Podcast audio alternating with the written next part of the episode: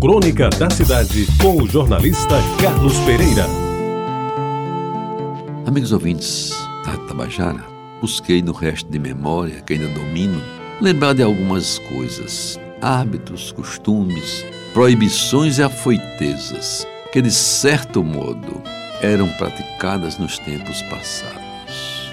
Consegui alinhar algumas, sem observar qualquer ordem de importância, de cronologia ou de frequência. Mas foram fatos e atos que, em verdade, aconteceram comigo e com tantos outros que viveram a pacata cidade de João Pessoa nos anos 40, 50, no começo do século passado. João Pessoa tinha poucos bairros, assim definidos como um ajuntamento de casas, edifícios, nem pensar, não existia nenhum. E de pessoas que se conheciam pelo nome e costumavam frequentar os mesmos lugares, como cinema, igreja, feira, colégio, etc.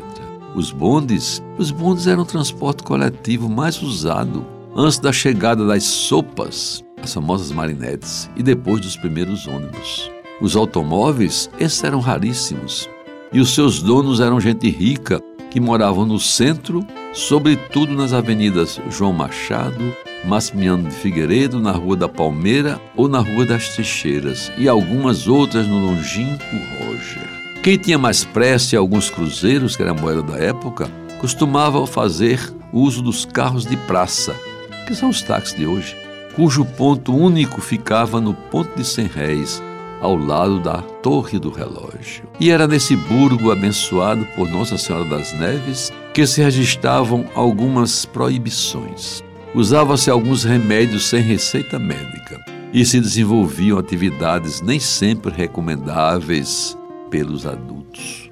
Vamos destacar algumas delas que os mais antigos devem se lembrar muito bem.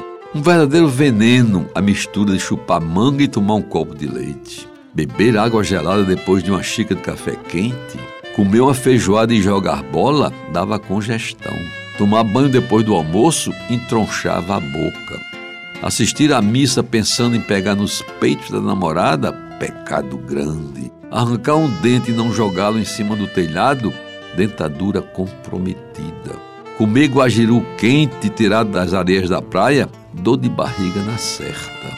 E meus amigos, em coisas de sexo particularmente, dizia-se que a masturbação criava pelos na palma das mãos, dos homens, é claro.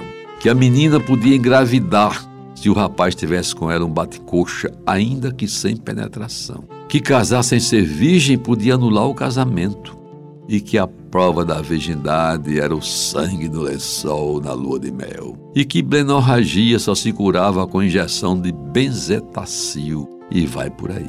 No item remédios caseiros, alguns eram famosos e utilizados às escâncaras. Lambedor de hortelã para tosse, chá de hortelã da folha miúda para dor de barriga, chá de camomila para insônia, chá de boldo para o estômago, folha de colônia para colocar na testa dos que sofriam de dor de cabeça, pó de café para ferimentos na pele, chá de erva cidreira para quase tudo, água de flor de laranja para nervosismo, embrocação com azul de metileno para a garganta inflamada, mercúrio cromo para qualquer ferida e aquela universal, aspiração de cabacinha para arrancar dos brônquios todo o catarro do mundo. Tem ainda muito mais, muita coisa para ser relembrada daqueles tempos, como por exemplo os pregões populares, mas isso eu vou deixar para outra vez. Você ouviu Crônica da Cidade com o jornalista Carlos Pereira.